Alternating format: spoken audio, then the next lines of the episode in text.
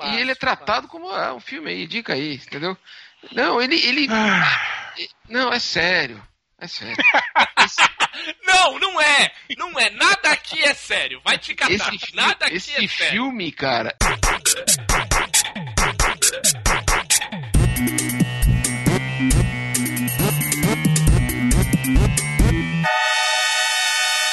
Luzerlândia.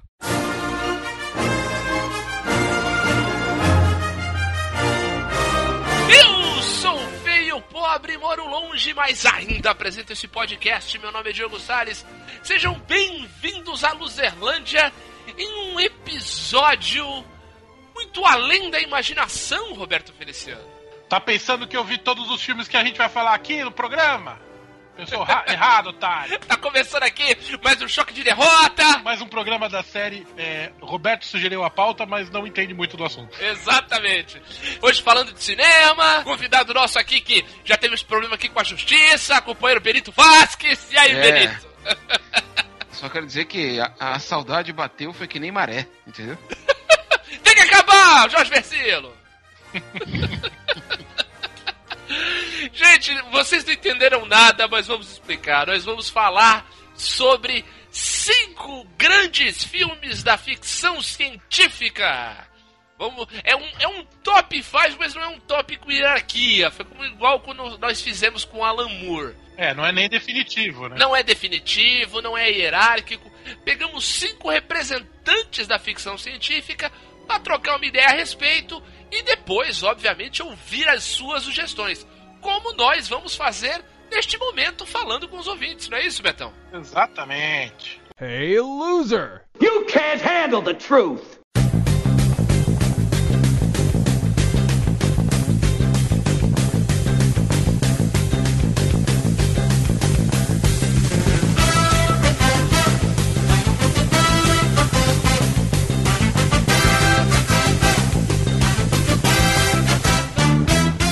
Falar com os nossos ouvintes, Roberto Feliciano. Tudo bem com a sua pessoa? Tranquilo. Oh, muito bom, bom saber, porque nós vamos agora repercutir o nosso último episódio, Betão, sobre os, as dicas, as dicas e conselhos que demos aos losers nos achados da Luzerlândia. Então eu pergunto a você, com toda a tranquilidade do mundo, quem andou falando por aí? Então eu respondo para você. tá tudo tranquilo, né? Aquele clima, toda, clima de paz. Com toda a tranquilidade do mundo. É. Betinho do G1. Olha aí, agora acho que agora ele estacionou na gente. Acho que ele vai. Eu tava com medo de ser apenas um, um comentário solto, mas não, ó repetindo novamente. Que bom, Betinho. Seja bem-vindo mesmo. Fique, fique à vontade, comente. Olá, aproveito que mencionar a Bíblia Sagrada para indicar a coleção Passagens Bíblicas. Na voz inconfundível de Cid Moreira. Item raro atualmente. Quem tem não quer vender. Um beijo na alma. É isso aí. É muito bom, muito bom. É mesmo inusitado aqui no. Eu lembro quando lançou isso aí, não sei se tu lembra, Betão. Lembro, lembro. Foi no Fantástico, quando ele falava bem-aventurados. É. Bom, a Mayara de Oliveira, adorei esse programa, só dicas bacanas. Olha aí, Essa ó. temporada de Malhação está muito boa mesmo, tô gostando bastante. Concordo. Hum, olha aí. O Novíssimo Testamento parece ser sensacional e fiquei bem interessado em ler 30 e poucos anos e uma máquina no tempo, do tempo. Ela pegou dica de todos os gêneros. Só as minhas dicas que não prestaram, deu para você ver aí, né? Só o que eu falei que não prestou, mas tudo bem. Não tem problema, a gente faz o que pode. Né? Mas quem também andou comentando por aqui, Betão, foi o nosso queridíssimo Ultra com gola rolê. Você vê que ele passou o verão inteiro de gola rolê, não sentiu calor e agora que o friozinho tá voltando, vai manter, né? É lógico. Muito bem, então ele comenta aqui. Quando vocês falaram sobre o programa do Bial, eu me lembrei de outro talk show, não tão inteligente, mas muito engraçado. O Bipolar Show no Canal Brasil. Com certeza é o programa desse gênero com a linguagem e o formato mais anárquicos. Eu já dei um, um achados, eu acho que do ano passado, eu dei como dica aqui o Bipolar Show. Realmente, o Bipolar, eu acho o Bipolar Show espetacular. Mas ele falou, ah, nem, não tão inteligente, é bem eu, cabeçudo o Bipolar Show. É, eu acho pelo contrário, eu acho, eu acho muito... É, acho bem muito cabeçudo, bem, bem... É. É, é diferentão ele, ele, mesmo. Ele, às vezes até peca. Ele, ele beira ali o pretencioso, assim, sabe? Ah, dependendo do convidado, às vezes fica mesmo. É, mas eu acho interessantíssimo. Ele botou aqui o, a participação do Celton Mello, que foi Eu vi. demais. O, eu, vi, eu vi o episódio com o Alexandre Nero Que é bom. e com a Majoristiano, lógico. Ah, e engraçado, com a Marjorie Stiano eu não vi, mas assim, tem, tem dois da primeira temporada muito bons com o André Horta e o Marcelo Freixo. Ah, o da, da André Horta eu vi também. São muito legais. É, nessa segunda temporada teve, um, teve uns episódios ótimos. Esse do Celton Mello é muito bom. Tem um outro com a, com a Julia Lemertz, que é espetacular também. Muito bom. E a terceira temporada tá pra estrear aí. E é, ainda, ainda esse ano. E já ele já colocou em redes sociais umas participações boas. Vai ter até um Wagner Moura tal. Legal. Bem legal, bem legal. Acho, acho o Bipolar Show ótimo, assim, espetacular. Muito, muito bom mesmo. E ele continua dando uma outra dica de talk show, de, que ele fala, falando em talk show anárquico, tenho que fazer uma menção honrosa a um grande momento na TV a cabo. Rogério Skylab entrevista o roqueiro veterano Sergei. E de repente nada mais faz sentido. É óbvio, né? Você Claro. junta esses dois malucos. Tem como.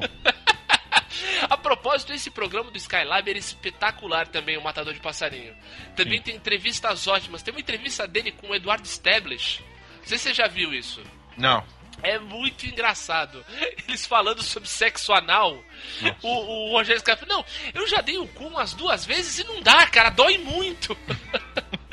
mas todo ele assim, mas todo humorista tem que ter, pelo menos ter dado o cu uma vez na vida pra saber como é que é. Daí os caras, rapaz, é verdade, acho que eu vou pensar em dar o cu aí pra ver como é que é isso aí. É muito bom, adoro, ótimas dicas do Ultra aí. E obrigado aí pela participação da Maiara e do Betinho. Esperamos vocês mais vezes nos próximos episódios. A propósito, se você ouve a Luzerlândia e quer falar com a gente também, você pode, além da área de comentários, você pode falar com a gente pelo nosso e-mail, luzerlandia.luzerlandia.com.br e pode também nos seguir nas nossas redes sociais. Não é isso, Betão? Por exemplo, o Facebook. Se eles quiserem entrar no Facebook e falar com a gente, como é que eles fazem? Onde eles entram? No facebook.com barra aluzerlândia. Muito bem, pode ir lá comentar os episódios, mandar mensagem pra gente também, fazer o que você quiser. Pode nos seguir também no Twitter, no nosso perfil arroba Luzerlândia, trocar uma ideia com a gente por ali também. Ou você pode ouvir e comentar os episódios pelo SoundCloud, é isso aí, Betão? Como é que é o endereço da Luzerlândia no SoundCloud? Lá no soundcloud.com barra luzerlândia. Muito bem. Ah, um outro, um outro lugar que as pessoas podem falar com a gente, a gente esquece sempre, né? Estamos no episódio 177, acho que a gente falou disso mais cinco vezes só. E é uma plataforma muito boa, você pode até qualificar a Luzelândia lá, é do iTunes. Né? Vá no nosso perfil lá no iTunes, dê a sua avaliação, dê suas estrelinhas, dá umas cinco estrelas pra gente, porque a gente merece, a gente faz isso com tanto amor, tanta dedicação, fala tanta besteira aqui pra você dar risada no ônibus, né? Então dá um, dá um, dá uma moral pra nós lá no, no iTunes também, dê sua avaliação, mande, mande seu recado por ali. E isso foram os recados desta, desta edição, porque agora nós vamos abrir as portas da ficção científica, é isso, Betão? Sim, senhor. A nave, a nave louca da Luzerlândia vai partir, Betão. Minhas dicas comparativas são muito boas nesse programa. Fiquem atentos. Espetaculares. Roberto, Roberto brilha muito com a camisa da Luzerlândia nesse episódio, confiram.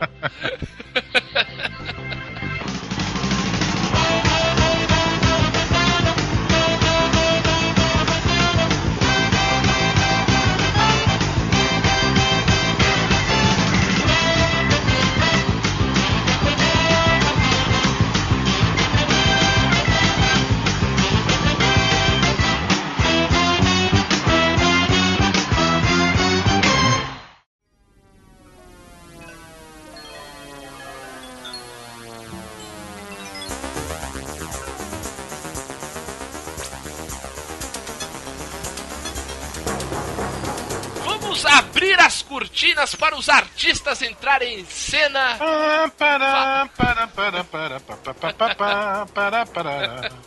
Questão de ordem. Muito bem. Questão de ordem, por favor, companheiro. Diga lá. Diga lá, vai. Ah, Concedendo a parte a Vossa Excelência.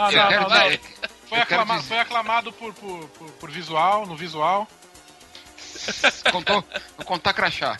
É. O... Eu quero dizer, eu quero dizer, deixar bem claro aqui que eu estou me sentindo como, uma, como numa cerimônia do Oscar. Quando, Olha quando só. são reservados para 99% da, da representação do cinema no mundo apenas o prêmio de Oscar estrangeiro. Entendeu? Muito bem. Aqui muito bem. nós estamos tendo a representação de 1% do que é ficção científica. Mas tudo bem, vamos lá. Uhum, tá bom. Aham, Cláudia, senta lá. É, olha, vê uma coisa, a gente tá falando dos filmes mais conhecidos das pessoas que nos ouvem. Peraí, peraí, peraí. Vamos, Concordo com a sua afirmação. Eu concordo com a peraí, sua que faltou, afirmação. A gente faltou, tem. faltou a vinheta pra essa reclamação do, do Benito aí, ó. Momento achaque. que é isso aí? Momento achaque? É, momento piti, momento. Momento rasguei o colan. Não, é sacanagem. Mas assim, eu concordo com você que esses filmes que nós escolhemos, os três juntos, vamos deixar claro isso, essa pauta nós fizemos a seis mãos. Fui voto vencido. Não, não para com isso, Billy, que coisa mais chata. Que coisa. Hoje, hoje eu vou ser o PSTU no programa. É, tá bom, Zé Maria, tá bom. The greatest mystery ever to threaten mankind. I have something I need you to translate for me. We're all monkeys. I'm sorry, Dave. I'm afraid I can't do that. Time to die. Bem, vamos começar, vamos tentar começar aqui esse, esse programa. Falar do nosso primeiro filme, que, apesar do, do, do, do rapazinho aqui, Revolts, ele foi que falou que sugeriu esse filme. Quando a gente falou, vamos falar de ficção científica, ele tem que ter esse. A gente, boa, anotou e entrou, então nós vamos falar dele, que é um filme do final da década de 70, o primeiro filme do universo cinematográfico de Star Trek. Star Trek, o filme. A primeira, praticamente assim, é, eu acho que foi a É. primeira produção pós-fim da série clássica. É, até então só Né? tinha série, né? É, até então só tinha série clássica, né? Depois aí que foi ter é, nova geração, Deep Space Nine, Voyager, Até cair na série. Enterprise. Até cair na série eh, preferida do Badger, lá do Breaking Bad, que era Babylon 5. Né? É, é, é, o Babylon 5 é quase isso, né? Quase isso. É que o Babylon 5 ele tá meio entre o Star Trek e o Battlestar Galactica, né? Doideira, assim. Mas vamos falar desse filme do, do, do final dos anos 70, onde a tripulação da Enterprise volta, né? Para a Enterprise, coisas novas. Esse, esse é um, um daqueles que você não viu, Betão. Podia até falar que esse é o filme que eles, que eles têm que conter um objeto que está em curso de colisão, colisão, de colisão com a Terra, né? Em curso de coalizão, com a Terra, não, eles vão fazer colisão. o quê? Eles vão, vão ficar amigos, trocar ideia. Montar uma chapa, montar uma chapa pro Congresso. Dizer- e, de- e- Isso! e dizer que depois de investigar, a tripulação descobre que tem uma nuvem alienígena com uma inteligência artificial. Mas eu não vi esse filme não, mas, mas eu tô aqui pra. Pegou bem, mas, mas pegou a sinopse bem, Betão. Eu tô aqui pra fazer comparações dos filmes que eu não vi com outras. com uma outra. Uma, enfim, segue aí, segue o jogo. Vai comparar com o quê, cara? Tá todo mundo muito louco nesse programa. Pô, a água tá batizada aqui hoje. O, o legal começar com esse filme, o Diogo, é, é que uma coisa fica bastante nítida, né? Quando a gente vai falar de ficção científica.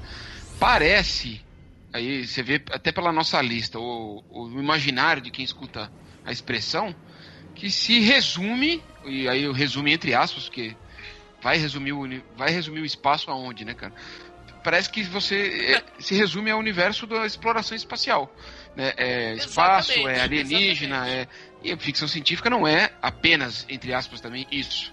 Entendeu? Sim, em- sem dúvida. Na, na sem nossa dúvida. lista estarão representantes dizendo que. Aliás, aliás, dois representantes dizendo que não é isso. Né? Mas Isso, o, é. o, o- Como o número é ímpar, acabou ficando meio desigual, porque a gente quis contemplar outras coisas, acabou É. ficando três do espaço e dois e dois mais ficção. Eu, eu ouso. Eu tava, eu tava lavando a louça antes de começar esse programa e tava pensando no porquê Olha aí. disso, né? Acho que tem, tem a ver com explorar o, o desconhecido, né? Eu fico, imaginando, Sim. eu fico imaginando, Júlio Verne, quando escreveu 20 mil léguas submarinas, aquilo era ficção científica do, da época. Total. Aquilo era Sim, o- sim. o- Total. explo- explorar o, o fundo do mar, cara, o fundo, ou o centro Viagem da ao centro Terra, da Terra.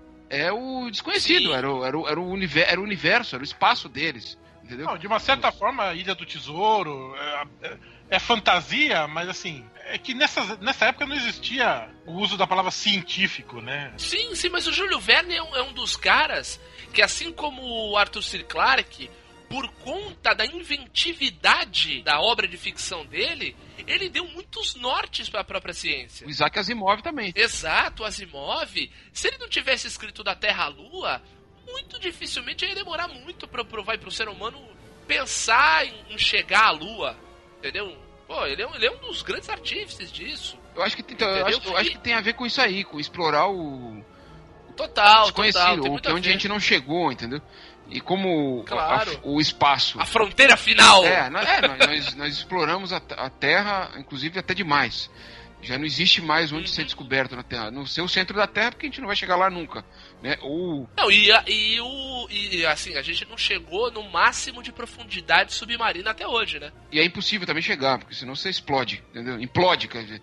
Não- Não, mas a ideia. Mas é que a gente ainda não tem tecnologia pra, pra segurar isso aí, né?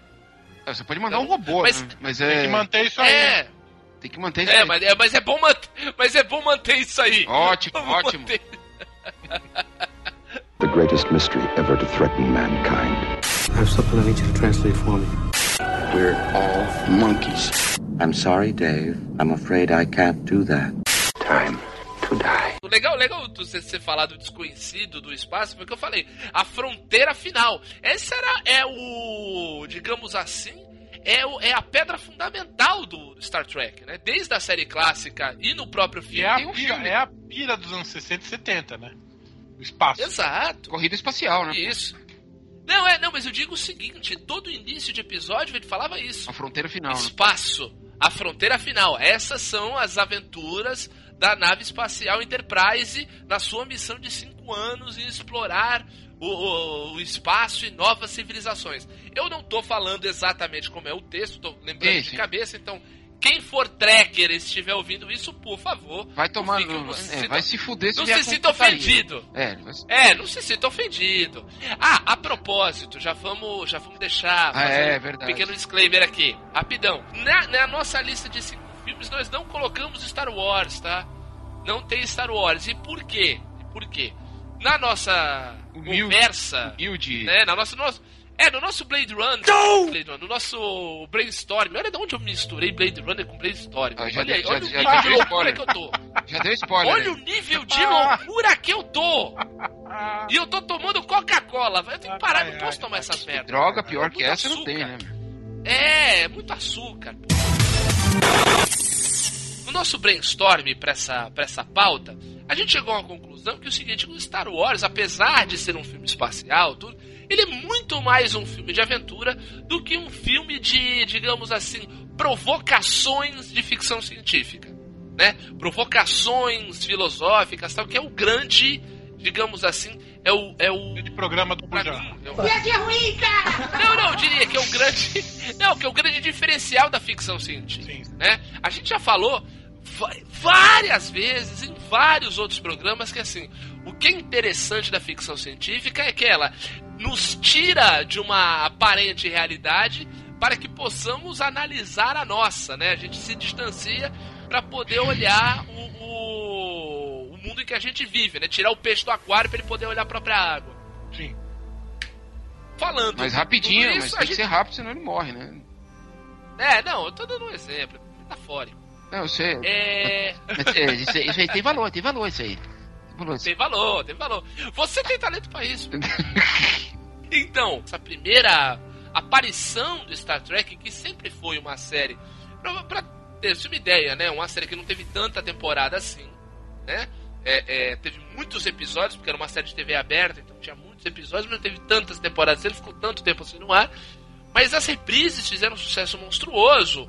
Tem uma legião de, de, de fãs, os trackers, como eu acabei de falar aí. E daí, no final, no final dos anos 70, muito também motivado pelo sucesso que o Star Wars fez, chegou nos cinemas esse filme Star Trek com a tripulação da Enterprise voltando para uma nova missão, com o Kirk deixando de ser capitão, virando almirante. É o, E tudo porque na- mais. é, é, me, me, me ajuda aqui. Porque eu não assisti a completa, né? A série. série meu clássica? pai, meu pai é fanzaço da série original. Pô, que legal, eu também. Eles uh, termina a série porque uh, eles a, a, abandonam a Enterprise. Uh, a Enterprise é aposentada, é isso? Na verdade, o filme passa muitos anos após o último episódio, entendeu? Por isso que é aquela história, assim, é, é, eles dão a entender que. A tripulação foi desmantelada tal. Ah, é, a tripulação cada um segue o seu caminho e daí eles voltam. Numa missão. Pra, pra, pra Enterprise, que eu falei, até o Kirk já foi promovido, ele não é mais, mais capitão, ele é almirante. Deram uma, uma. Fizeram uma releitura até do, do uniforme, tá tudo. Eu, eu, uniforme eu, tom pastel. Acho, o que eu acho muito legal nessa. Nesse, uma das coisas que eu acho genial nesse filme é o momento que eles vão buscar o Spock, né? Em, sim, em Vulcano. Sim. A, a, presença dos vulcanianos, vulcanianos, né? Vulcanos. Vulcanos. Vulcanos. A filosofia deles, né? Tipo. A, a, busca da racionalidade completa. Isso, eu já entrei num debate. Eu, eu, eu, quando assisti esse filme a primeira vez, foi em lá, acho que 2000 e, 2004. Eu entrei no debate com uma, uma colega que estudava psicologia, né, cara, sobre se seria possível a total racionalidade, por que, que não é possível, e por que o Spock é um. Se o Spock seria um, um exemplar da espécie dele mais desenvolvida que eles por ter a emotividade, né? Então é, é um puta debate legal isso aí, cara. E. Ah, não, sim, demais, demais. E, e, e assim, só para lembrar, os vulcanos, eles não são uma raça alienígena que não tem emoção. Na verdade, muitos vulcanos escolhem o caminho da razão e daí abandonam totalmente a emoção no processo que eles chamam do colinar. Isso. Entendeu? Tanto, tanto que o Spock, nessa, daí, nessa linha temporal dos filmes e tal, no quinto filme da série, que não é um dos melhores, não é lá muito bom. Porque eles vão buscar a baleia? É. Não, não, esse é o quarto. É o que é muito filme bom. é a fronteira. É, não, é, é, é, interessante que eles voltam no tempo tal. Mas é legal, o, o quinto é interessante, não é tão bom assim. Para mim, um dos melhores é o último sexto. Que é a Terra Desconhecida. Mas o, o quinto, que é a fronteira final, onde eles encontram um irmão do Spock, que é exatamente o oposto dele. Ele abraça totalmente a emoção. Ele larga de vez a razão e abraça a emoção de forma total e completa. O Spock fica no Entendeu? meio do caminho, né? Ele não consegue se desvencilhar totalmente da. Ele é, por conta da origem dele. Ele, Ele tem é meio humano, ele é meio humana. humano, meio vulcano, né? Isso, exatamente. Então, ele tem um pouco, ele ainda tem um pouco, um resto de emoção. Ele não abandona, abandona completamente a emoção. E no momento, Mas- no momento do filme que vão buscar ele, ele tá num ritual. Ele tá Isso, tá sendo exatamente. condecorado, né? Isso, ele tá terminando. o- É, exato. Eu achei muito, é, é muito louca a imagem que eles fazem de vulcano, né? Aquela coisa toda geometrizada. É, é, ao, me- ao mesmo tempo que natural, né? Ao mesmo tempo que parece ser algo do próprio planeta, mas ao mesmo tempo geometrizado. Muito louco. É, mostrando a precisão, exatidão, É. né? Toda, toda essa, essa ideia, né? Tem ele- eles recuperando o McCoy, o McCoy tá com uma barba gigante. Mas o, o- o- É. vocês falando do primeiro filme Diga. do Star Trek e essa Hum. coisa do, de busca do desconhecido, né? E, e- Uhum. e essa coisa também do Spock, da, da, da, da essência dele, né? Isso me lembra muito, vou fazer um paralelo aqui, a Ah. 19 temporada de Malhação, Malhação Conectados, é, que é a história do Eu Gabriel. sabia, eu sabia que vinha aí. né? Do Gabriel. Deixa eu falar agora, pô, vocês estão falando aí. Gabri... Gabriel e Alex. Que o Gabriel é um cara. Ele tem uma sensibilidade com coisas paranormais, assim, então é uma temporada toda. toda. toda ela nesse espírito do desconhecido, e da essência da pessoa também, que é sensível. É uma temporada muito boa, com, com o Alexandre Clavô, Bia Arantes. Mas tem, tem, Eu imagino. remete a alguma coisa da primeira temporada, assim, uma, uma homenagem, que nem o cartaz do filme, não? Não, não, não, não. Tô falando. Tem nenhum. O meu paralelo. Até porque não tem cartaz. Então, eu tô falando sério aqui. O meu paralelo é Star Trek e Malhação Conectados. Malhação de 2011, 2012, tem 19 temporada. Não tem nenhum. Tem esse lance do desconhecido, do. do Ah, do- de já- 2011 a 2012. é, 2011, Ah, pensei que era de agora. Há pouquinho tempo, há pouquinho tempo, Pedro. Mas é interessante, interessante. Interessante o seu ponto. Não tem nenhuma relação. Não, o legal. Não, re- É. não tem um remake do Cabeção, nada não. Não, isso tá passando no Viva agora. Do É, cabeça tá é. passando no Viva. Eu já contei, eu já contei aqui, eu já contei aqui, já que o Roberto intro- a cu- introduziu a cunha da. Já era, já era o programa. Não. Vambora, vambora, O- vai. eu já contei aqui que na viagem que eu fiz pra Venezuela no Fórum Social Mundial, é, Seu comunista safado. Tenho nojo dessa raça. Fala. tinha um cara da, da, da delegação brasileira de Minas Gerais, o Pedro, que ele era a cara Ah. do Cabeção, né? Igualzinho o Cabeção. E, o- e a- essa, e essa temporada de Malhação tava passando em Angola na época. E, Pô, que beleza, hein? e os angolanos, a gente contou pra eles que o Cabeção tava na delegação da, do Brasil. E aí apresentamos Putz, o cara. É, acreditaram. Por um bom tempo eles acreditaram que era ele. E ele fez o tipo, né, não, vim e tal, prestigiar. Os artistas do Brasil são engajados. Então, que meu pariu. The greatest mystery ever to threaten mankind. I have something I need you to translate for me. We're all monkeys. I'm sorry, Dave. I'm afraid I can't do that. Time to die. Seguindo, seguindo em frente, seguindo em frente, que o Roberto, apesar da, da galhofagem que ele fez agora há pouco, ele trouxe a sinopse, e é legal. Ele fala. O filme né, de que que a- ano que é, Diogo? Me recordo. 79. 79. A Voyager foi lançada em que ano mesmo? Setembro de 77, menino. Dois anos antes do filme. Então tava ali. É, tem totalmente. O, Tava- o enredo do filme tem relação total com isso daí. Exatamente, é o que, é o que a gente vai falar. O que acontece? Qual é a história aí? Mas não conta, não, não conta, não conta o final, porque, pô, uma das partes mais legais é descobrir o que acontece. O que tá acontecendo. É, então, mas você já. Mas você já, já contou o Não, final. olha quem tá falando. Também. Você já contou! Você já contou! Eu só vou explicar agora. o que acontece? É, uma entidade alienígena tá vindo em direção à Terra, é, mandando um sinal que ninguém compreende, um sinal eletrônico, ninguém entende nada, e a Enterprise vai ao, ao encontro de- dessa entidade para ver o que é. Tá no caminho cósmico ali, da, caminho da Terra, e no, e, no, e no processo em que ela se aproxima, ela vai devorando tudo, né? É, Ela vai destruindo, destruindo como exatamente. se fosse um, mesma energia de um buraco negro, né? Vai sugando. tudo tudo que encosta nela é, é- é- vai, vai sendo rechaçado e destruído e tal. E, a, e a, a Enterprise vai indo ao encontro disso e também sem saber. Então daí traz novamente essa ideia do desconhecido, do é, audazmente indo aonde nenhum homem jamais esteve, que é exatamente outro, outro grande é, jargão do, do, do Star Trek e tal. Eles vão indo em Qual? direção a esse desconhecido, não sabe o que tá acontecendo. São os cowboys, Fala, né? fala, São os cowboys, né? Cowboys. Ex- Exato, digamos assim, seriam os peregrinos, É, vai. é. Porque é uma missão científica, né? Meu Deus, o que, o que vai ser isso? A gente precisa mandar, os, mandar sinais, tentar entender, tentar decodificar tudo.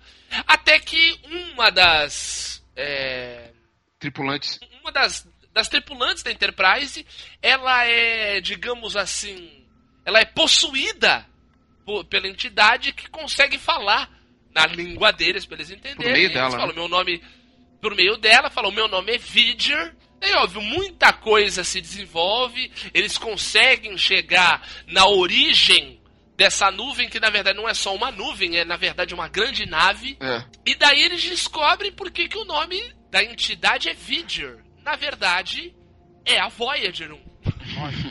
na verdade, na verdade é a Voyager 6. Eles, eles, eles é, digamos assim, imaginaram uma sexta versão da Voyager.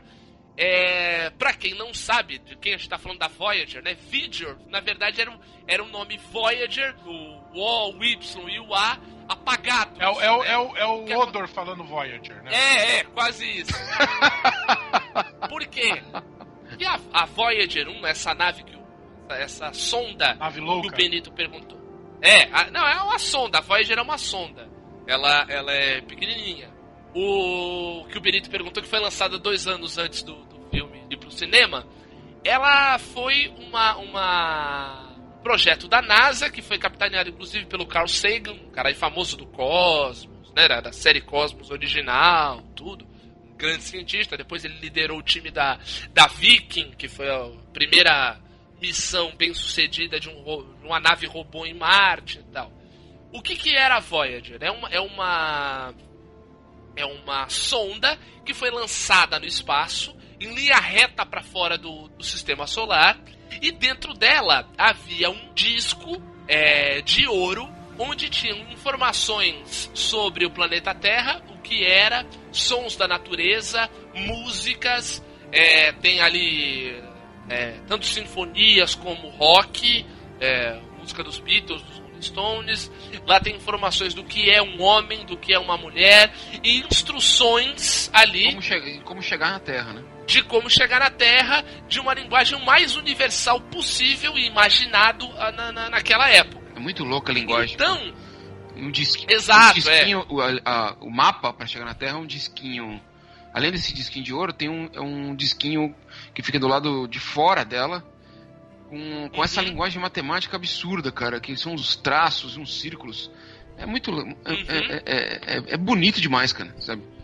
exato. E outra, é uma ideia poética, né? Assim, que caso Sagan, né? a Voyager. É, exato. A, a, a Voyager fosse encontrada por uma civilização inteligente em qualquer lugar, no mais distante lugar do universo, é, ela, ela pudesse ser mandada de volta. Para vocês terem uma ideia só do tamanho que é o universo, é, há dois ou três anos, eu, eu tô, eu tô dando- vou dar uma informação muito imprecisa, mas dá para vocês terem uma ideia do que eu quero dizer. Essa sonda foi lançada da Terra em 1977. Portanto, vão-se 40 anos. Vai fazer 40 anos que ela foi lançada em setembro desse ano. 40 anos. Ao, há, pouco, há uns dois ou três anos, ela passou por Plutão. Que não é mais planeta. Que não é mais planeta, mas eu digo, ela tá Sim, saindo. sim. Ela já saiu, digamos assim, do, Agora. do, do sistema Perdeu solar. o contato, né? Agora, a partir de agora ela perdeu É. o contato. É, e ela vai embora. ela vai no embalo. É, então a ideia qual é? Que houve uma sexta versão da Voyager, que foi lançada da mesma forma, e foi longe, longe, longe, tão longe que ela chegou numa civilização, que é uma civilização de máquinas, que pegou a Voyager, transformou ela numa nave mais poderosa e, e assimilou a Voyager É. de algum jeito Assimilou. e, e mandou de volta. Como se, e como, é como se a própria Voyager estivesse perguntando quem foi que me fez. Exatamente, quem sou eu? Exato. Então é, é, é uma, é uma ideia extremamente filosófica. Ah, riquíssima, e, riquíssima. e- e riquíssimo, poético também naquilo, nessa, nesse princípio da, da própria Voyager, né? Porque dentro do, do universo de Star Trek, já, ali já se tem contato com outras civilizações há muito tempo, né? Os caras, várias, várias, Sim. Várias civilizações de vários planetas. O, Claro, eles são da Federação de É, Planetas, aí, pra ter uma ideia. o lance da Void é esse, é uma civilização de máquinas.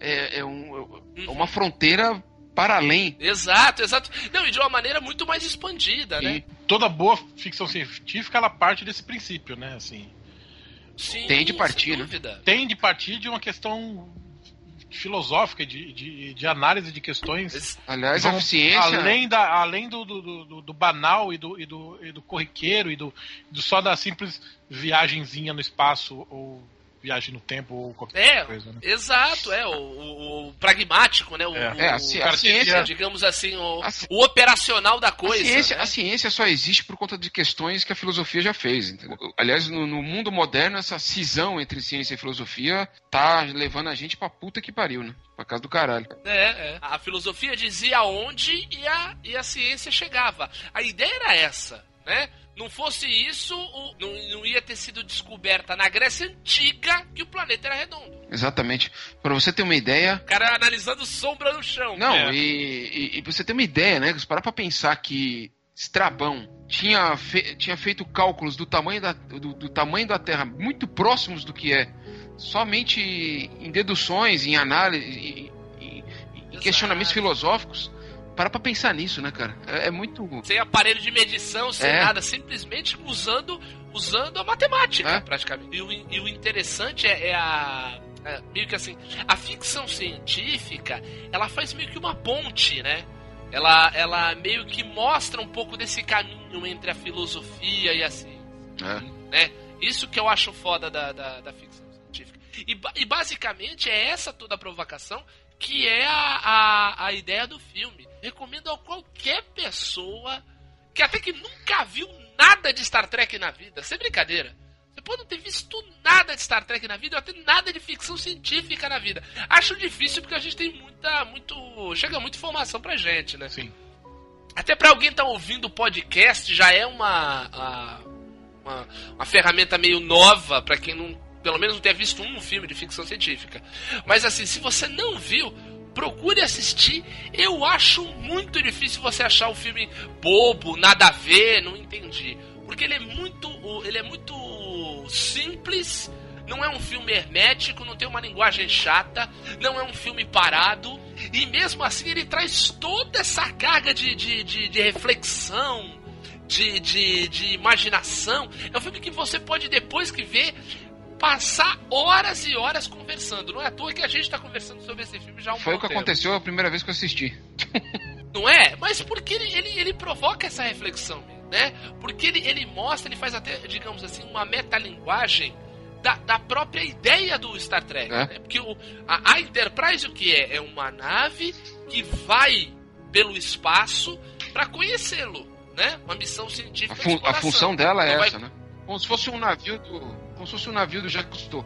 O que, que, o que que acontece com ela? Ela dá de encontro com uma nave com a mesma ideia de uma outra civilização que a gente não consegue nem entender como existe. São os fãs de Malhação. Né? E é quase isso. The greatest mystery ever to threaten mankind. I have something I need you to translate for me. We're all monkeys. I'm sorry, Dave. I'm afraid I can't do that. Time to die. Vamos para o segundo filme da nossa lista, que acabou de chegar. Esse você viu, Roberto Feliciano? Aê, esse eu vi. É. Ah, Tô aqui, esse- empolgado, tô em pé, tô em pé. E esse eu aluguei, esse eu aluguei essa semana no Now só pra, por causa do programa, hein? só assistiu? Assisti. Olha só, hein? Muito bem.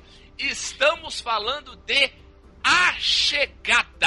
Cheguei, cheguei chegando, bagunçando as Muito bom, muito bom. Trilha sonora de Ludmilla, eu adoro essa música. É. É o filme da, da nossa lista, é o filme mais recente, né? É do, do ano passado, de 2016. É. Teve indicação ao Oscar e tudo. Cheio também de provocações filosóficas e tudo. Então, querido Roberto Feliciano, já que você assistiu esse filme, eu vou pedir pra você não só falar do que se trata, como já fazer as suas considerações a respeito de A Chegada. Manda ver. Não sei, esqueci. Porra, esse cara ainda tá aí, rapaz, fazendo o quê? É, Só sei que foi assim. É. A chegada é, conta a história de, de, de um mundo em que naves chegam em determinados lugares do mundo, né? E lá vou eu, o péssimo. o- Eu, eu vou abrir um canal no YouTube, o péssimo sinopseiro. Mas enfim. É, tá Não se preocupa, as Betão. naves chegam, as naves chegam. Até essa musiquinha, o sinopseiro. elas param em determinados lugares do mundo e estão lá paradas. Então o mundo tá curioso e, e- e Atônito. atônito e, e- e com medo de que possa ser uma invasão alienígena. E aí Vamos eles. fazer um. Ó, só um detalhe, rapidão um detalhe, cabe um destaque aqui. As naves chegam em vários pontos do mundo, pontos importantes, e não chegam nem perto do Brasil, pra você ver a merda que está esse Pois é, país. pois é. Nem os ET estão querendo a gente. Exatamente. Mas vambora. E aí eles tentando tentando entrar em contato com, com- com os, os seres das naves, não conseguem uma, uma, uma comunicação. é, a- é, Estabeleceu, pela- estabeleceu uma linguagem, né? Eles não conseguem estabelecer uma comunicação porque a linguagem é, in- é inclassificável, digamos assim, né? É, é Então, marca, eles é, não Não marca, consegue se entender. é marca de taça de vinho. Que fica no- na toalha. Entendeu? É, é, é. Aí eles vão atrás de uma, de uma. Ou de café, né, Benito? É. Ou de café também. Então eles vão atrás de uma renomada linguista. Veja bem, renomada linguista. Não é, não é que eles vão atrás de uma linguiça famosa, é linguista. Tá? A primeira vez que eu ouvi falar filme, Essa, essa é a versão pornô do filme. quando eu ouvi falar, alguém falou: Nossa, Não, eles vão agora, atrás de cara, uma. tá, tá uma história legal, hein, cara. Eles vão atrás de uma renomada linguiça. Eu falei, pô, o que, que é isso, cara? Mas enfim. E, e- é, Dá pra fazer um link legal aí com a indústria pornô, porque o, os melhores linguistas do mundo vêm do leste europeu, cara. Muito, eu pensei que fosse de Bragança, Benito. Ah, é, E esta, e essa linguista vai para tentar decodificar a linguagem desses seres, é, uns seres que, eh, primeiro ponto aí favorável do filme, não são humanos, né? Eles não são humanoides, Humanoides. né? Não são uma forma humanoide. Isso já é um ponto positivo pro filme. É. Eu- Pensaram um pouquinho fora da caixa, né? Isso é, eu acho interessante. Mas tem o formato Não. de uma mão, de uma mão humana. Mas é, mais ou menos, né? É, os dedos muito longos. É, Tem gente que fala que aquilo é dread. é também tem fala. Aquilo ali era É, dread. parece uns dread. Ou, é, fumaça, dread, enfim. É, e aí, eu acho interessante uma parte que, ela, que o cara chega assim, não, é, vamos logo, tá demorado isso aí. Mas assim, ó, seguinte, eu não posso simplesmente tentar decodificar o que que é a linguagem. Primeiro tenho que. Por exemplo, se eu disser assim pra eles. é, eu não lembro qual que é a, a frase exata que eles querem O, dizer o pra. que vocês vieram fazer aqui. É isso. É, é, é essa frase? Mais ou menos isso. O que, o que, o que vocês querem é aqui, né? O- qual É. o motivo, Não, qual o propósito te- de vocês aqui? A primeira, primeiro, primeiro eu tenho que explicar pra eles o que é uma pergunta, né? O, o sentido, Exato. o, signific- o que que é uma pergunta, conceituar uma pergunta, né? O que que é uma pergunta? E aí conceituar cada palavra. Eu acho muito interessante esse trabalho. É, Exato, é primário, né? Pra você entender como é que é a base de, de- de linguagem, de, de comunicação, sim, né? sim. Daí, inclusive, depois, depois que ela falou isso pro general, ele entendeu, virou pra ele e falou: É, tem que manter isso aí. Tem que então." manter isso aí. Mas o- e outra coisa que eu acho muito interessante é que talvez esse filme seja o menos ficção científica dessa lista. Sim, Porque, porque ele é muito mais sobre. Porque vocês não deixaram eu falar do Solaris, mas tudo bem. Volta o cão arrependido. É. Eu preferia ter visto o filme do Pelé. Eu preferia ter visto Solaris. É. Ele é muito mais sobre, sobre, sobre essa, essa, essa, coisa da linguagem, né? E, e da, da- do que precisamos é, no mundo hoje em dia do que sobre efeitos. É, quase não tem explosões no filme, tem uma dos idiotas lá que causam, enfim. Acho muito Tá, legal isso. é. Ficar assistindo, Cagada. ficar assistindo o vídeo do Bolsonaro, bicho. É. Muito bom. Mas entra, mas aí, Betão, entra aquela a questão filosófica da ficção científica. Porque tá falando o quê? Da ciência da linguagem, né? É, é uma, é uma provocação a respeito, né? Um questionamento da ciência da linguagem. De como é, é uma ciência complexa, né? Porque até dentro da, do, do nosso próprio planeta, é, é, existem uma variedade de línguas que a gente também que, que, que eles são de, de, de uma forma muito distante. Existe. Né? Você tem você tem tribos na África que usam uma linguagem fonética e com estalos na língua que, que mudam a maneira deles enxergarem um Foi lançado recentemente um livro em, em gringo, né? em, que fala da. Fala, fala de termos. Ele é uma, Em gringuês? em gringuês. Ele é um livro em inglês agora, sério. É, Ah, que fala do. Ele é um apanhado de expressões no mundo intraduzíveis para o inglês. Entendeu? olha, É, expressões que vai, você vai ter que ler ali na, na língua aproximada da língua original, ou, se não for língua escrita, língua é, falada, né? For, não gráficas, né? Agráficas, línguas agráficas. É, certo. e são expressões intraduzíveis, em que assim, não dá para traduzir isso aqui, não é possível. A gente não chegou num ponto em que existe um correlato disso aqui, entendeu? Não dá pra. Não existe equivalência. É, aí que tá. Na, na faculdade, a gente, eu e o Roberto estudamos comunicação. Não sei se você vai Não lembrar. espalha, não espalha. Quando a gente tinha. Não, a gente tinha uma, um- uma disciplina na, na faculdade que eu achava muito interessante, que era a teoria da comunicação. E um- uma das aulas foi, foi muito legal, o professor passando pra gente falando o seguinte, que de fato, se você fosse é, é, pragmático naquilo que é, é- é o termo, não existe tradução. Sim. A tradução de fato completa, ela não existe. Que nós temos é uma forma aproximada de relativizar todos os termos e toda a maneira que, que cada língua é, é, existe. Por quê? Porque muitas vezes até o sentido da mesma palavra, falando da mesma coisa, ela tem uma carga de sentido diferente em duas em, línguas diferentes, entendeu? Então isso vai a respeito de, da daí assim a carga da civilização, como ela se desenvolveu, como é a cultura, como é a organização entre as pessoas. Eu não vou lembrar agora de quem é a afirmação. Eu, eu Uhum. prometo, em- assim que for possível, lembrar disso. Mas a afirmação de Tá. que toda a tradução é uma perda. Exato, exato, exato, porque vo- Não, você quer, você quer ler, você é purista, você vai ler toda a obra no seu idioma original, né? Se você é um exato, purista exato. radical. Desde que você o Desde que saiba, né? Desde que você o conheça, lógico. Eu quero ver ler lá os alienígenas com aquelas marcas de vinho lá. É embaçado. É, então. Então, mas daí ela estabelece tudo isso, né? E aí a. a- to- toda essa, essa reflexão do filme vai dentro disso aí. Né? Ela conta até a história da origem da palavra canguru, que eu achei maravilhoso. né? Sensacional. O canguru. O canguru tem esse nome porque é o que o, na língua dos aborígenes quer dizer não estou entendendo. Não sei, né? É. É, não sei, não tô entendendo. Por quê? O- os, nave- os- os navegadores, né, os exploradores ingleses, quando chegaram na Austrália, viam aquele bicho, apontavam apontavam para ele e perguntavam pro, pros aborígenes, o que que é isso, né? Que bicho é esse? Os caras falaram, canguru! O que que é isso? Não tô O que você entendendo. tá me dizendo, cara? Exato, daí virou canguru. Passou lá, ah, é o nome do bicho. Acho que ele tá falando que é o nome Engraçado do que bicho. são os aborígenes até hoje tendo que escutar os caras falar não sei e apontar pra um bicho, né? É, exato. Os aborígenes Isso é pensando, foda. Bando de idiota, que ele não sabe o que, que é isso. É, Esse bicho, logicamente, gente é o burra, é. flip-flop fluvis. O nome verdadeiro do canguru.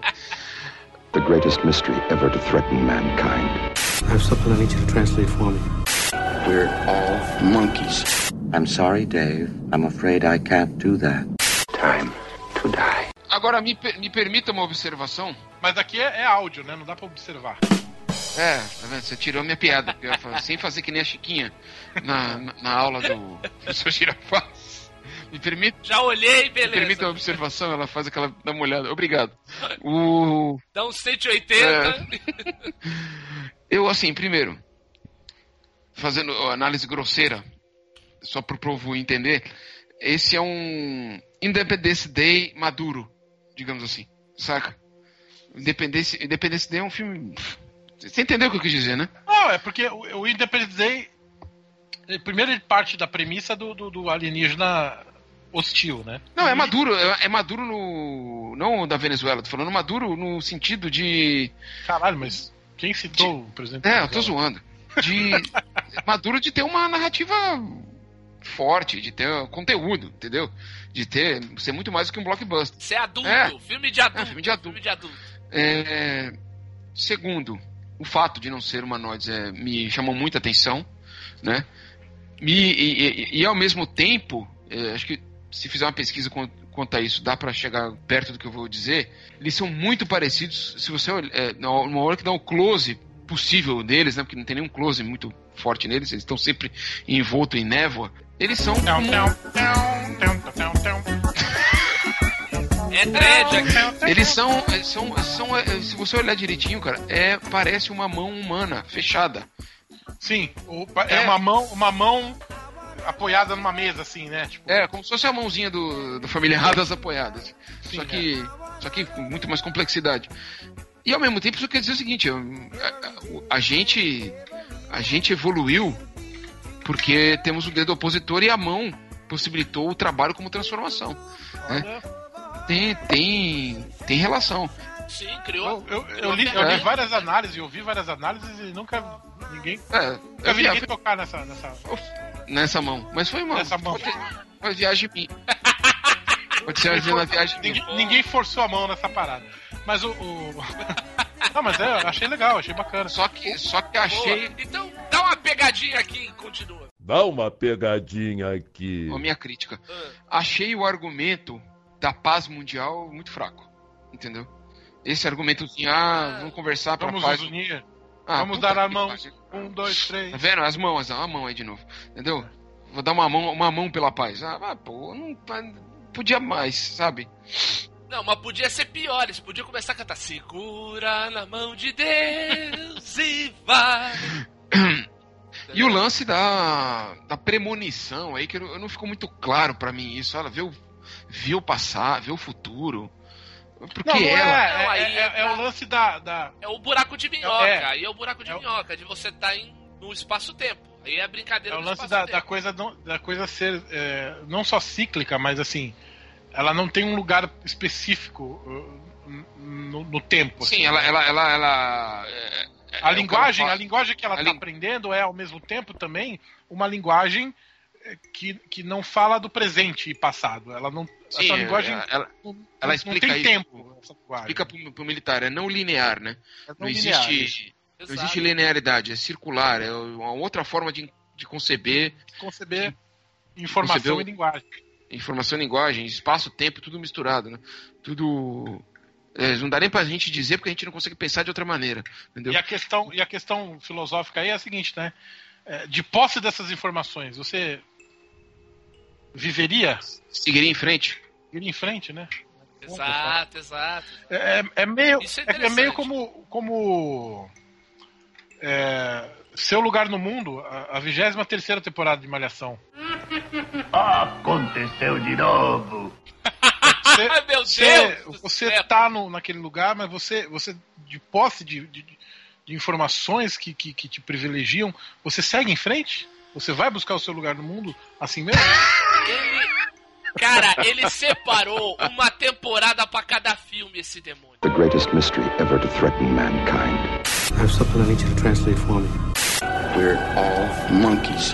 I'm sorry, Dave. I'm afraid I can't do that. Time to die. Vamos ao terceiro filme da nossa lista, que eu acho que por conta do, do- da maneira que a história se desenvolve, o Roberto vai fazer uma pausa no episódio de Malhação e ele vai querer comparar esse filme com a incrível novela de Carlos Lombardi, Kubanacan. Porque estamos falando do de uma grande produção dos anos 90, dirigido pelo incrível, que eu sou um grande fã, o paitonesco Terry Gilliam. Que Ouvir, ouvir o programa anterior? É, esse Caralho, eu, eu, eu fui me ater, eu fui me ater de que era o- dirigido pelo Terry Gilliam no- na, na pauta aqui, cara. Puta que pariu, por isso que é bom. olha Por isso só. que é bom, né, cara? Exatamente, exatamente. Filme de Terry Gilliam chamado Os Doze Tenho duas Macacos. perguntas pra vocês. Eu tenho duas perguntas. Algum Vai. de vocês sabe o nome Vai. dos 12 macacos? E outra, algum desses macacos atuou também em Planeta dos Macacos? É o César, né?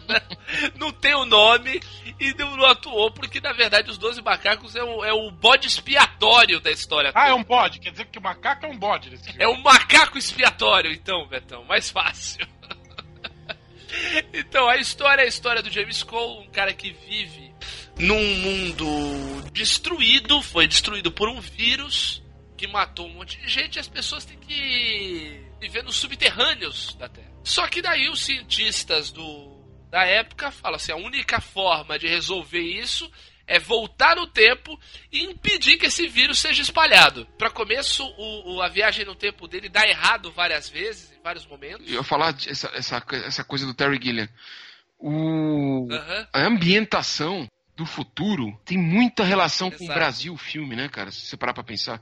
Total, que é outro filme dele, também distópico, também Ele, futurista. ele- ele é bem, ele é bem É. normalzinho no filme dele, né? Normalzinho. Se vocês assistirem o último filme dele, que é o Teorema Zero, ele junta esse, esse, esse ambiente, tanto dos Doze Macacos quanto do Brasil, e faz o mundo mais terrível ainda.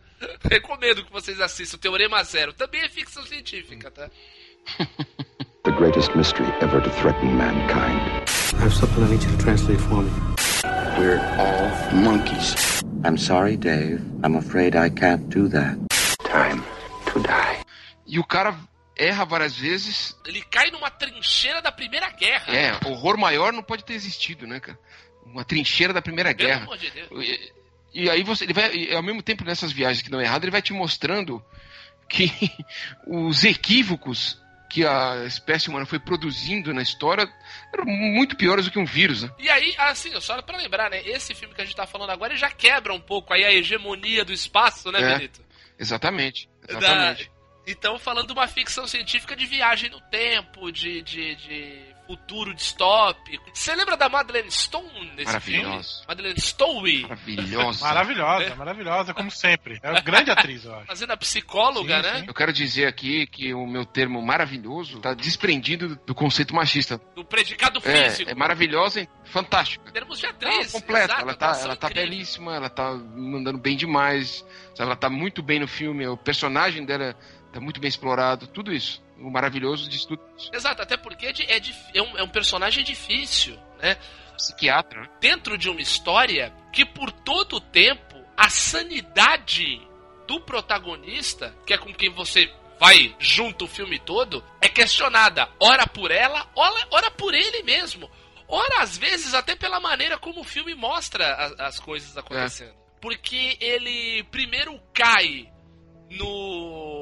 Muitos anos antes de tudo acontecer, desorientado, e acaba numa instituição pra. Eu não me lembro agora, eu não me lembro, Deficientes eu não me mentais. lembro agora por que É. ele é o escolhido pra ser mandado. Tu lembra? Porque ele tem uma boa memória. Como a, viagem no tempo deixa o cara desorientado, ele consegue, mesmo após a viagem no tempo, lembrar dos fatos, dos locais, quando tudo começa, pra ele poder agir e evitar o apocalipse viral. Uhum, lembro. E daí ele só que. eh, Além de eles primeiro terem errado, mandado o cara pra Primeira Guerra Mundial, trouxeram ele de volta. Depois acabam mandando pra ele, ele pro lugar certo, mas anos antes de tudo acontecer. E aí ele cai nessa, nessa instituição. E lá que ele conhece o Brad Pitt num dos seus melhores papéis de toda a carreira E que ninguém lembra, né? que ninguém lembra e outra, ninguém lembra não só que a atuação dele é incrível, como ele foi indicado ao Oscar de ator coadjuvante por, por esse papel. Olha, isso eu também não lembrava. Ele foi, é, ele faz um maluco, um filho de um magnata que tá nessa instituição mental, eles ficam amigos. O o, o James Cole, que é interpretado pelo Bruce Willis, vale aqui também o destaque, né? Um filme espetacular de ficção científica, muito interessante, que tem o Bruce Willis, gente. Ele consegue fazer todas as caretas que ele faz em todos os filmes, aqueles biquinhos lá que ele faz, tudo. Ele mandou bem demais esse filme, viu, cara? Mandou bem demais, isso que eu tô falando, pra você ver o tamanho da genialidade do Terry Gilliam. Um personagem que ele caiu, Ele ele conseguiu caiu te- muito bem. Exato, ele conseguiu tirar o melhor do Bruce Willis, entendeu? É aí, é aí que tá mais um, mais um mérito pro, pro, pro É, nosso a- paitonesco o, aí. O Terry Gilliam fez isso com o Bruce Willis e o Brad Pitt, né? É, É verdade. t- é, tanto quanto é, Rosane Svardman e Paulo Raum fizeram isso com. deixa eu falar? Deixa. Com Heriberto, Vai falar com que Heriberto Leão Ah, e Marcelo Faria em Malhação Sonhos. A temporada olha só que de, beleza. de 2014. É a 22 temporada de Malhação, Malhação Sonhos. O, o trabalho dos diretores com os atores, principalmente o Heriberto Leão e o, e o, e o Marcelo Faria, que eram vilões, eram, eram inimigos na trama, também foi um trabalho Olha de direção só. muito perfeito, muito bom e que, que valorizou o trabalho desses dois, que são considerados galãs, mas nesse, nesse caso trabalharam muito bem. Olha só. Eu achando que você ia falar do Fiuk e do Murilo Couto, Roberto. Não, não. The greatest mystery ever to threaten mankind. I have something I need you to translate for me. We're all monkeys. I'm sorry, Dave. I'm afraid I can't do that. Time to die. Vamos, vamos agora pro, pro quarto, quarto filme da lista, que é o maior filme de futuro distópico, acho que o filme. Já me vem a musiquinha na cabeça lá. Não, não, não, não, não, não, não, não, não, não, não, não, Exatamente. genial Uma- de Evangelis. Evangelis, Evangelis. Eu Exatamente. também não sei a pronúncia. Sempre chamei, sempre chamava Evangelis. filme que tem incríveis trilha sonora, atuações, uma direção de arte incrível, uma, uma ambientação ótima. Esse filme praticamente não tem erros e esse filme quase que não sai. Olha que loucura. Foda. Foi um fracasso de público. Teve a ajuda do Stanley Kubrick para poder ser terminado. Olha isso. Em cenas, inclusive, né? Em cenas, é aí que tá a ajuda do Stanley Em Kubrick. cenas? Como assim? Que é, eu vou falar para você já já, é o Blade Runner. Que no Brasil tinha o subtítulo O Caçador de Androids. Exatamente, que vai ter sua continuação esse ano. Ah, dirigido pelo Denis tá me dando Villeneuve. arrepio isso daí. Ah, mas o Denis Villeneuve, Denis Villeneuve é o diretor da chegada, Villeneuve- cara. Denis Villeneuve dá, dá pra gente confiar um pouquinho. Exato, eu tô pondo fé no Denis Villeneuve. E- Que nem você punha no Jax Villeneuve, né? O Jacques Villeneuve punha e ele foi campeão da Fórmula 1 e da Fórmula Indy. Tá errado ou não tá? O pai dele era um maluco, né? O Gilles Villeneuve. Não, o pai dele foi. Ó, o pai dele foi um dos maiores pilotos da história da Ferrari, é um dos poucos pilotos que o Enzo Ferrari Olha é maluco. respeito- Olha o tom- respeitoso do Diogo agora. Não, ó, Não, vai mas, falar o, ma- mas o maluco é um elogio, cara. Exato, é um baita não. Ele era louco, ele era louco. Terminou a corrida com três rodas, um carro com três rodas. The greatest mystery ever to threaten mankind. I have something I need you to translate for me. We're all monkeys. I'm sorry, Dave. I'm afraid I can't do that. Time to die. Falou um filme que foi um fracasso de, de- de público e de crítica, falaram mal pra caramba do filme. E anos depois ele virou cult. Ele é Né? suado, né, a- cara? que é o- um dos, dos grandes filmes, um, um dos grandes acertos de um dos diretores que eu acho dos mais inconstantes da história de Hollywood, porque ao mesmo tempo que ele faz ótimos filmes, ele Cada faz merda. filmes terríveis, é, exatamente, que é o Ridley Scott, né? Um cara que conseguiu trazer pra gente Alien, o oitavo passageiro e Prometheus, né? Um cara que trouxe pra gente Blade Runner e Deuses. É, é, o Êxodo, Deuses do Egito lá. Ah, porra lá. Ele, ele pegou o Arampou, o Arampou não tem uma fala no filme, ele só fica fazendo careta pra câmera. entendeu? Nossa. Mas, e fez um outro filme divertidíssimo, muito legal, foi até indicado ao Oscar, que é o Perdido em Marte. É. Então, e, e, e agora tem o Alien Covenant, que eu não tive nem coragem de, de assistir. Isso, e falaram cobras e lagartos. nem quero ele. também. Então, é um cara inconstante pra caramba, mas nesse filme, Foi a obra. ele acertou, Foi quando ele acertou, ele né? acertou demais. Não, e- e, assim, uma coisa muito. Uma das marcas principais desse filme, que é a distopia, ele pega cenários existentes, cara. Isso que é muito louco. Cara, as imagens de. Ele pega ah, as imagens de- daquela cena caótica na rua, aquela tecnologia, aquela coisa. Ele filma Tóquio É, é verdade. nos anos 80. E é um momento. eh, Eu tava conversando até com o meu orientador, isso aí, que é fã. Uhum. Ele é idolatra o Blade Runner, né? Ah, porque é demais. E, e falou assim, aquela cena em que ele tá no terraço, em que ele olha pra baixo do prédio, cara, é uma das, é uma das cenas que expressa a maior solidão na vida moderna que o cinema já fez, cara. Total. Aquela, aqueles prédios gigantescos, aquelas carros voando, aquela luzes e propagandas e o cara olhando na sacada do prédio, bicho, caralho, eu tô sozinho nessa porra, cara. Sabe? A vida é solitária, né? Exato, Hum. as cenas dele, dele, dele comendo, né? Dele, dele, ele comendo macarrão ali no. no- no- Pessoas respirando por aparelhos na rua, né? Exato, exato. É um, é um, é um caos, né? É, é uma coisa é, aterradora, né? É, é, é E- muito, é muito louco porque é o seguinte, você consegue ter a mesma sensação de distopia em um local, local urbano, extremamente povoado, você tem a mesma sensação que o Mad Max, que é um ambiente total oposto, onde você está num deserto, se- é, ambiente de, sim. ambiente de destruição, né? O apocalíptico, né? Exato, um ambiente de destruição, sem ninguém em volta, a sensação de solidão é a mesma, entendeu? Exatamente. Porque são os Você- você opostos, né? Você sabe quando eu era criança, Hum, é... eu, eu considerava esse filme Já sou Qua- quase um quase, puta que pariu vocês. quase, quase terror, cara. Porque era muito escuro, né? É muito escuro. Eu tinha um medo da Daryl Hannah, cara. Ah, é, ela com aquela, com aquela pintura preta no olho, né? Cara, eu tinha um medo daquela personagem da Daryl Hannah. Ah, É, é isso que é louco do, do filme, né?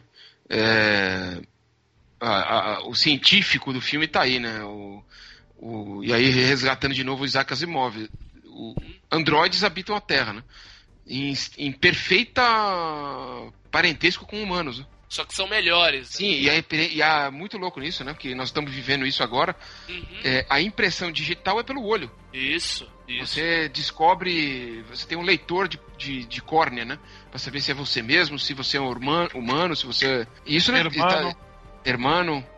se é você é do Los Hermanos, entendeu? Exato. E, e isso tá sendo implantado agora, recente. Agora passa Claro. a ser A gente de controle, né? Pô, a gente já, já tem leitura biométrica pra, pra fazer saque em caixa eletrônico. A- agora, pra, até pra poder votar, a gente tá tendo leitura biométrica. Tem um elenco muito louco, né? Não, o elenco, é incrível. Elenco incrível, atuações épicas, Harrison Ford, Rutger Hauer. Me permite fazer um comentário estético. Meu, a Xian Yang tá é, Shani maravilhosa. É, Linda. é, é Shan, né? Shan Yang. Shan Yang, é linda, linda demais, cara.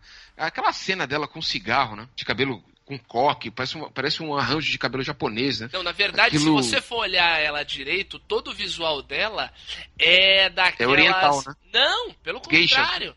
Não, pelo contrário, o visual dela é, são daquelas, digamos assim, das protagonistas de filme americano dos anos 50. Com aquela franja, aquele coque manteigueira. Assim, né? É, exatamente. O, o, o- a roupa, tudo. O estilo dela todo é, é diva dos anos 50, entendeu? 40, 50. Né? É, perfeito, é isso mesmo. Até pra combinar um pouco com o criador dela, que já é um senhor, né? Então remete a, a coisas clássicas, né? A coisas antigas. né? Tem. E tem o. Cara, o Rutger Hauer, né? Sensacional nesse filme. Não, fazendo Roy Berry, né? O É. personagem É o dele. líder, né? Isso, exatamente, com frases incríveis, frases Aliás, incríveis. o, o Roberto, o Roberto acho que já chegou uma vez me dizer que uma das falas que ele mais gosta no, no, no cinema é aquela fala final dele no prédio, né, Roberto? Sim, É, é uma, uma frase icônica lá das, das lágrimas se perdendo na chuva, né? é, tudo É vai se lindo perder demais, como lágrimas na chuva. Genial, né? Tudo vai se perder alguma puta, foda demais. É, a imagem e a imagem perfeita, né? Exato, exato. Dele, dele, dele desligando, né? Ele É. desligando, ele salva o Decker porque ele tá num, num combate, né? Eles estão estão brigando no topo de um prédio. O, o Decker, né? O Decker, que é o, que é o Harrison Ford, tá caindo, ele salva o Decker, puxa ele do, do prédio. Meu, traz o- um, cara que tá pendurado com uma mão só, né? Pra mostrar como o cara era forte, né? Puxa o É um Decker. droid, né? É, é um replicante, na verdade, né? É o replicante. É. E É ele... o termo que eles usam. né? Isso, exato, porque ele é orgânico, né? Ele não tem partes metálicas. Ele é, gene- ele é fruto de engenharia genética, né? Tem, é, tem tecido orgânico, né? Isso, tem tecido orgânico e ele, e ele tem memórias é, implantadas, tudo isso. Daí ele salva o, Decker falando: "Só- Eu eu vi coisas que você jamais vai ver, né? Mas tudo que eu vi vai se perder como lágrimas na chuva. E tem é, tipo, é, é, Arrepia, arrepia, arrepia. é que nem, é que nem o, que nem o Benito aí que perdeu o computador, né? perdeu arquivos como lágrima na chuva. Exato. Blade Runner pra mim, Blade Runner pra mim é Malhação 1999, que é a melhor temporada de Malhação. Que é a que tem o cabeção. Ah, Não, que tem a Tati, o Rodrigo, Ah, a Erika, claro. Como Touro. esquecer? Como Ah, esquecer? Blade Runner é- é Blade- no meu paralelo que eu, tô, que eu venho fazendo ao longo desse programa, Blade Runner é Malhação 99, só tenho isso a dizer. Muito bem. É, quero dizer que de Blade, Blade Runner eu tenho em vinil a trilha sonora, que é um Oh! espetáculo à parte. Vangelis, Espetacular. foda. Parte é maravilhoso. Love Theme é um negócio que arrepia até hoje. Ô, que isso, que, que isso, Love Temer. Love Theme. Não, Love Team, Team, Love Team. É, eu não falo inglês, cara, então eu falo como eu leio em português. Não, eu tô falando O- pra diferenciar do Temer. Ah, não, isso aí não, isso aí não tem língua que se pronuncie. O... E tem o, o DVD com a edição do diretor, a edição do, É dos cortes do Ridley Scott. Isso, meu Que- também. Esse detalhe que você fala da, dos- da- da cena do prédio, quando ele salva o Decker, pode explicar uma das teses, teorias do- de que ele é um replicante, né? Sim, Sim, exatamente, exatamente. Ele o salva porque ele é um igual a ele, entendeu? Exato, é. Ele não sabe disso, né? Mas Isso. no- na, na edição, a edição, a edição do diretor tem a, tem a cena do papelzinho, né? Do cavalinho. Exatamente, do, do, do origami, do parceiro dele. É. De- depois ele fala, né? Ela, eu vou falar que ela está morta, mas afinal quem não está? É. O, o seguinte, né? Tinham coisas que daí a briga, daí por isso que eu falo que esse filme quase não saiu, porque o Ridley Scott teve muito problema com a produção do filme. Interferiu demais no trabalho dele. E daí, por exemplo, a versão original, não a do, do Ridley Scott, tinha uma narração em off do Harrison Ford para ficar mais parecido com o filme no ar. Entendeu? Mas É. ficou um negócio esquisito. E o final, o, o, o, o final que o Ridley Scott quis pro filme, que é exatamente esse, que o, o, o parceiro dele coloca lá o origami do, na- na- do lado da porta de saída do, do, do apartamento dele, falando: Eu estive aqui, eu sei que você e ela são replicantes, mas dane-se, vai embora. É, Esse final não foi aprovado pelo, pelos, pelo, pela produção. pelos produtores, exatamente. Só que o filme já estava filmado, os, os atores já tinham recebido, não tinha o que fazer. Falou, o filme não vai sair. Quem E salvou... aquele carro no. filmaram aquele carro andando no deserto. Não filmaram, é aí que tá, não filmaram. Aquela, aquela, é, aquelas cenas do carro andando são de um filme de dois anos antes do senhor Stanley Kubrick chamado O Iluminado. Olha só. Pam, pam, pam. que pariu! Tá vendo, tá vendo a, minha, a, minha, a minha relação com o terror? É isso? É. O Kubrick cedeu pra ele. o Kubrick deu pro Ridley Scott pra salvar o filme cenas que ele não tinha utilizado do carro é, do, do, do escritor indo pro hotel na neve pra, pra poder fazer o final do filme. E aí, por, por isso que. Então, por isso que pra fugir da, do. Pra fugir do cenário de neve, parece que você tá vendo um negativo, né? Exatamente. Fica tudo vermelho, meio que É. um tom de vermelho. Parece que você tá num deserto. Olha que louco, cara. Legal, né? Puta Que pariu. Muito legal. The greatest mystery ever to threaten mankind. I have something I need you to translate for me. We're all monkeys. I'm sorry, Dave. I'm afraid I can't do that. Time to die. Agora vamos para o último filme da lista, que é um dos maiores clássicos da história do cinema. A gente falou do Stanley Kubrick aqui, agora vamos falar um filme dele. E, e digamos assim, o filme que, que coroou o Stanley Kubrick como um dos maiores diretores da história do cinema.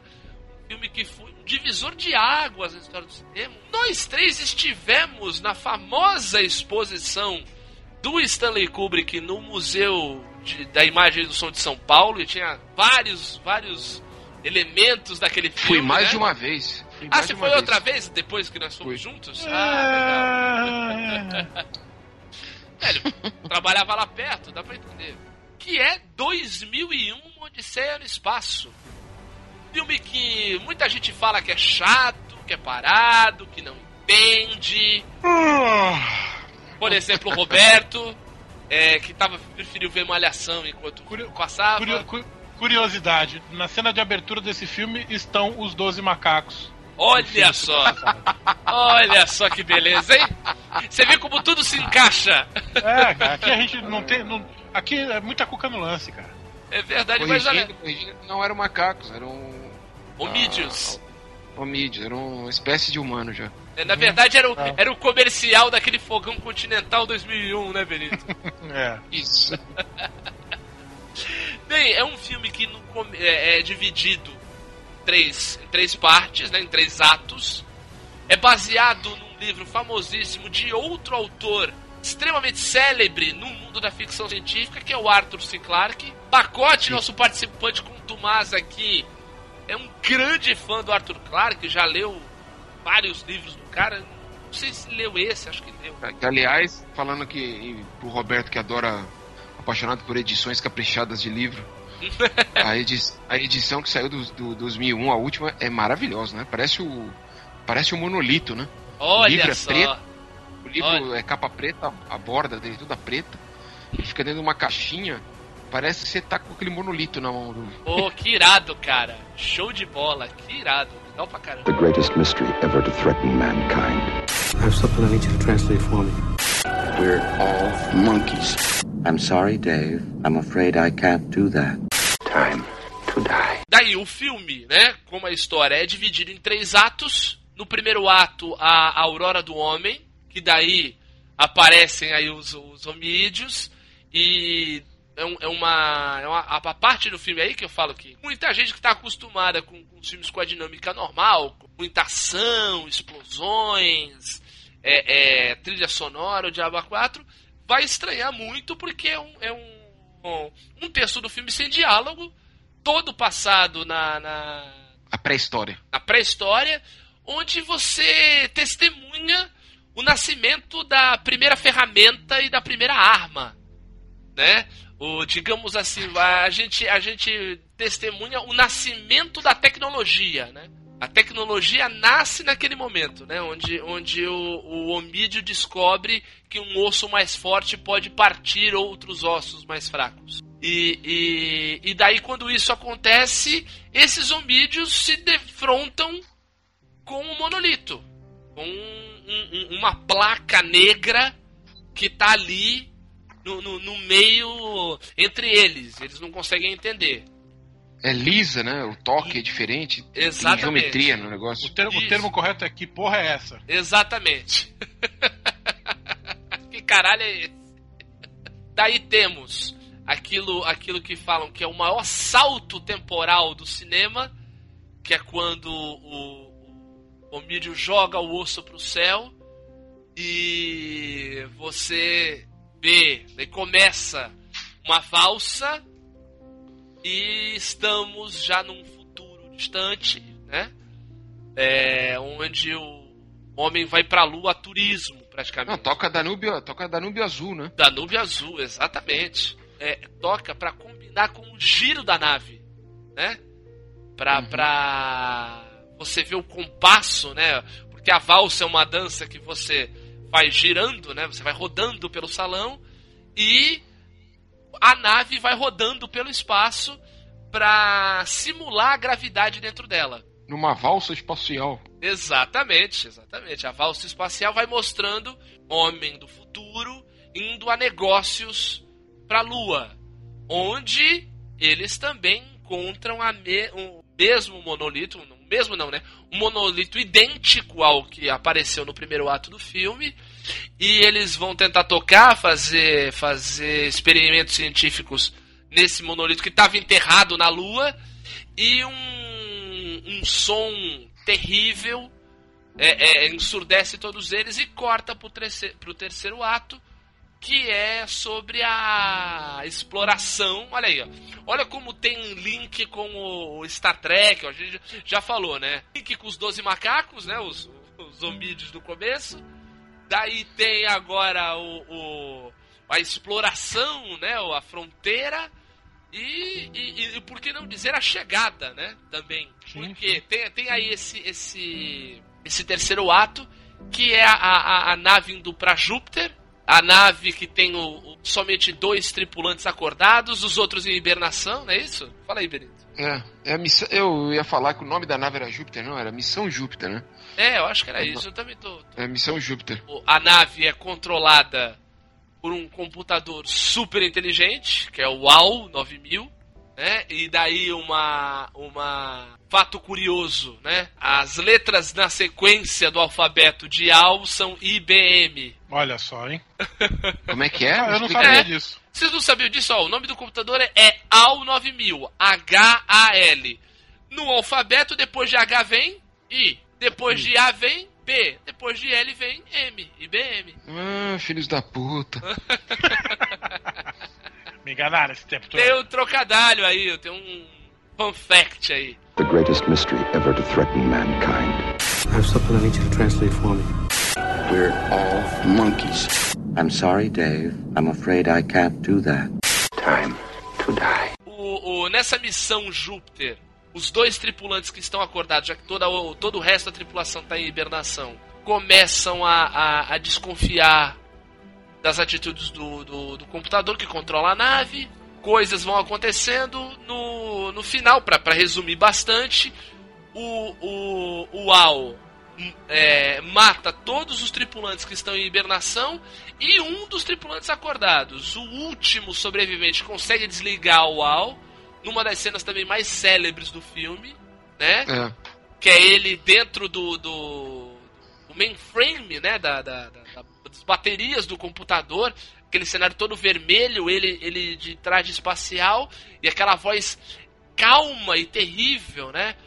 Dave, what are you doing, Dave? I'm É. sorry. I'm, I'm sorry. sorry, Dave. Né?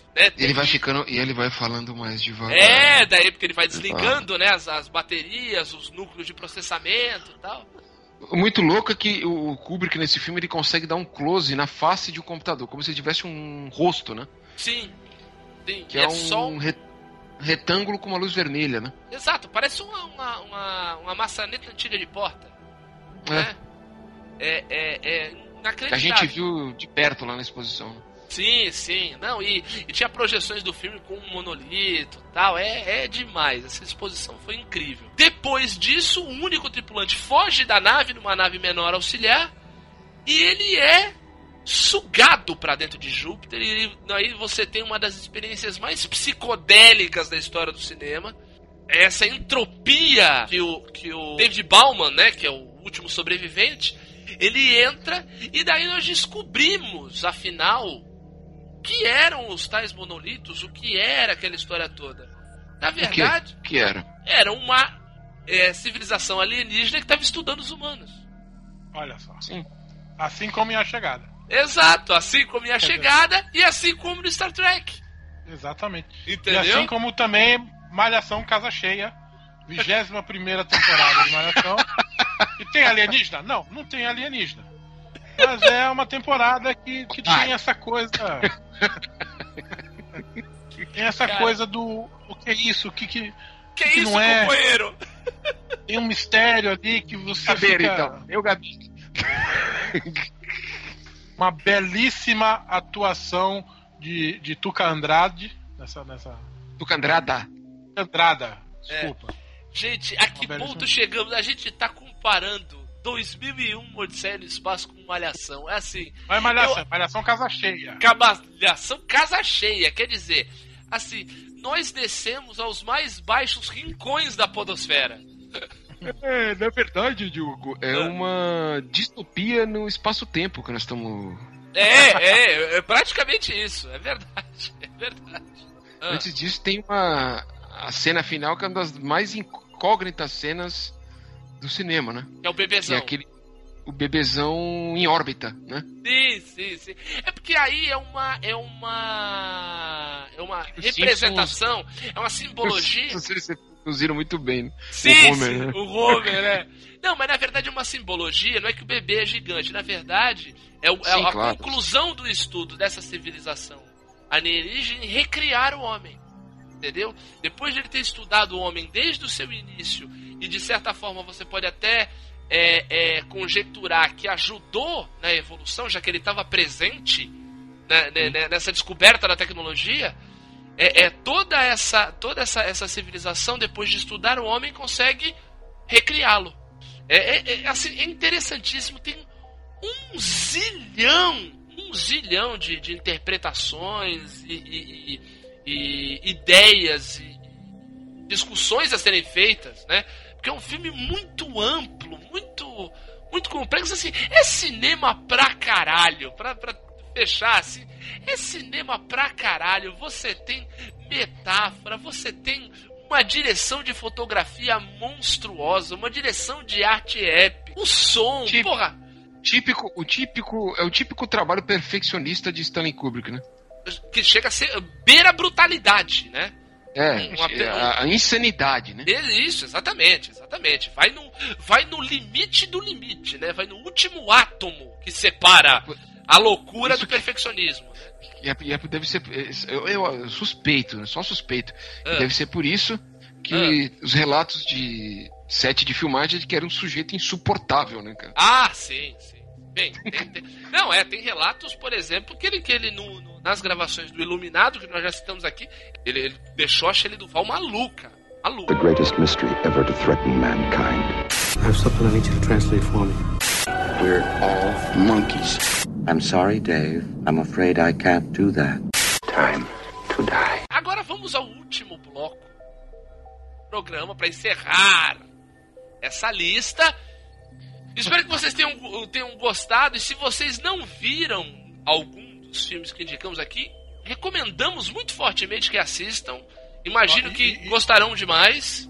Isso. E no, e no- Vou fazer pr- propaganda do aplicativo de graça. No, Ah. Glo- no Globoplay Uhum. tem muitas dessas temporadas de Malhação que eu falei também. Olha aí que beleza, hein? que maravilha! Que maravilha! Agora nós vamos encerrar aqui a- a- a- essa nossa análise sobre filmes de ficção científica, fazendo algumas menções honrosas de filmes que não citamos aqui, mas que merecem aí a sua homenagem. Não dá pra gente desenvolver tanto assim, mas é, é, é, merecem a sua seu destaque. Eu vou começar citando um filme também novo, um filme muito interessante muito simples. Muito, muito simples. Que é. Não é uma produção hollywoodiana, é um, é um filme inglês de 2009 que se chama Lunar. Vocês já, já assistiram esse filme? Não. O, tu também não viu, né, o, o Benito? Não. Então, é um, é um filme extremamente simples, um filme britânico. Ele é estrelado pelo Sam Rockwell. Para quem não sabe quem é o Sam Rockwell, ele faz o Justin Hammer no, no segundo filme do Homem de Ferro. É, já fez E aí, meu irmão, cadê você? Vários outros filmes aí. E ele faz um, um, um trabalhador, na verdade, um, operário, só que ele trabalha na Lua. Na verdade, ele é um operário, não, ele é um minerador. Ele trabalha numa, numa companhia mineradora que atua na Lua, fazendo a extração de um minério que só existe na Lua e é fundamental para a economia da Terra naquela época. Ele, ele sofre um acidente e de repente aparece outro. Daí você descobre que ele, toda vez que morre, é clonado. Olha não-.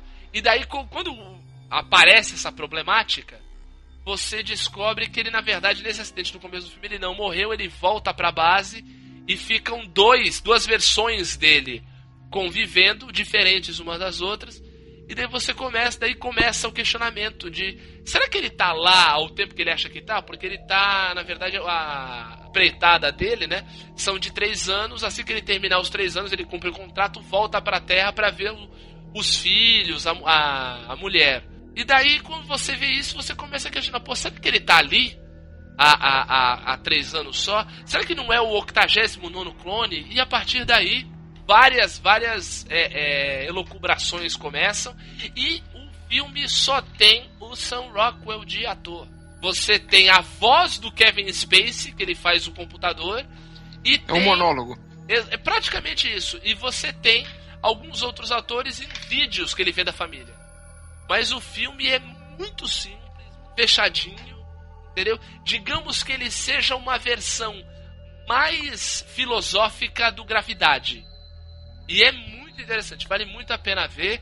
Lunar com Sam Rockwell. Agora eu deixo pra vocês aí darem os seus destaques, os filmes que deveriam entrar. Por favor, brilhem. Fala, Vai. Vou, na frente antes, porque, porque o Benito vai querer encerrar Que atrás vem gente, vai. o disclaimer dele. Ah, eu acho que a gente pode citar a, a nova temporada. Não, tô brincando. Vai se. É. Pelo- Manda um filme aqui, demônio! Manda um filme aqui. Eu vou indicar Interstellar, né? Oh, muito bom. Com Matthew McConaughey. Alright, alright, alright.